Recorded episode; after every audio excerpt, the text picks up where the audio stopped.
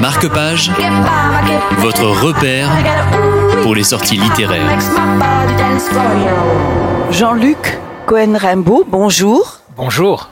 Vous êtes donc au Salon du Livre des Mondes Juifs et vous présentez votre livre La résilience d'Arlequin. Alors, pourquoi Arlequin? Euh, alors, le l'homme est adaptable. Le- le- en fait, on, on va partir de la résilience. La résilience, puisque c'est tel que, en tout cas, je la travaille dans mes ateliers, c'est pour moi l'art de euh, se servir d'un obstacle pour rebondir et devenir meilleur que ce qu'on aurait été s'il n'y avait pas eu cet obstacle. Donc, nous sommes adaptables et improvisateurs. Tous les hommes sont adaptables Oui, je pense que tous les hommes et les femmes sont adaptables et, improvisateurs à un moment donné de leur vie en face d'un événement imprévu ou d'un événement traumatique.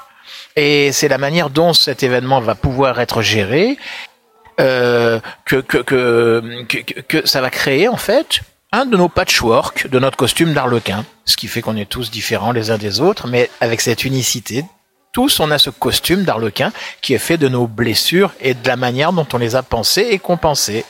Évidemment, je crois que les Juifs sont très adaptables. Euh, c'est impressionnant et c'est peut-être pour ça euh, qu'il y a une telle longévité dans l'histoire juive. Le- Israël est résilient, les Juifs sont des résilients, évidemment, ils ont appris à composer avec la résilience depuis des millénaires, c'est vrai.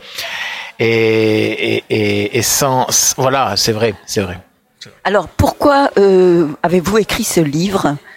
Alors, je suis euh, moi-même donc euh, euh, aujourd'hui euh, un ancien directeur commercial, mais aujourd'hui je suis comédien et formateur et coach en développement personnel. Et je je- j'anime des ateliers, que ce soit au niveau des chefs d'entreprise, au niveau d'LVMH, avec des prisonniers, avec des gens éloignés de l'emploi.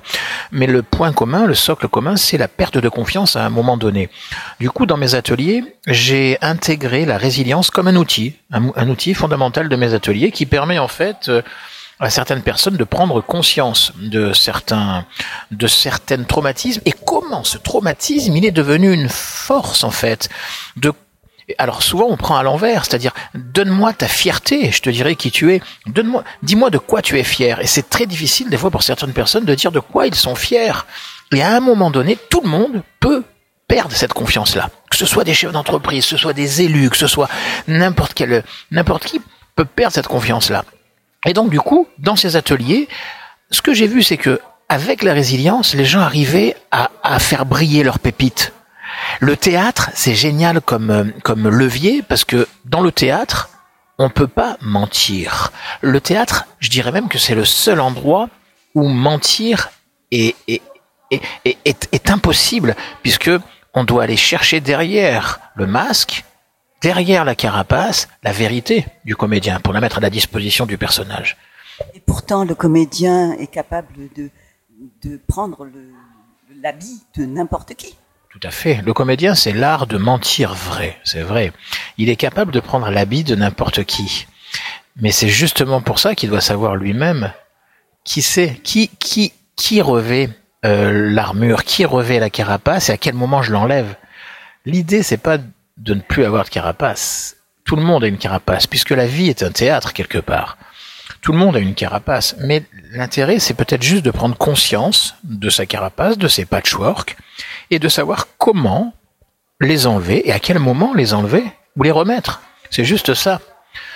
Ce qui permet peut-être d'aller chercher derrière les masques, c'est-à-dire, je prends un exemple.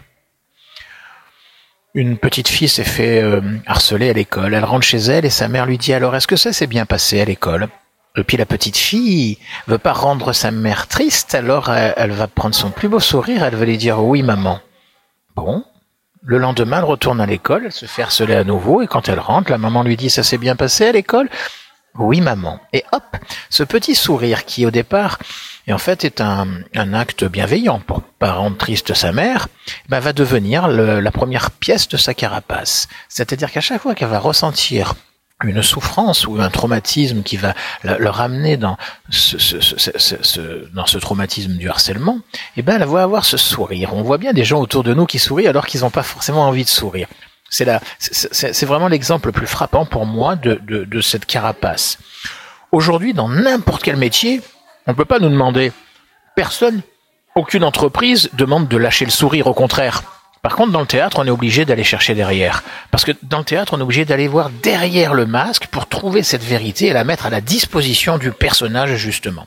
C'est en ce sens-là que le théâtre est un levier, dans ses ateliers en tout cas, et ce que j'essaie de retranscrire dans mon livre.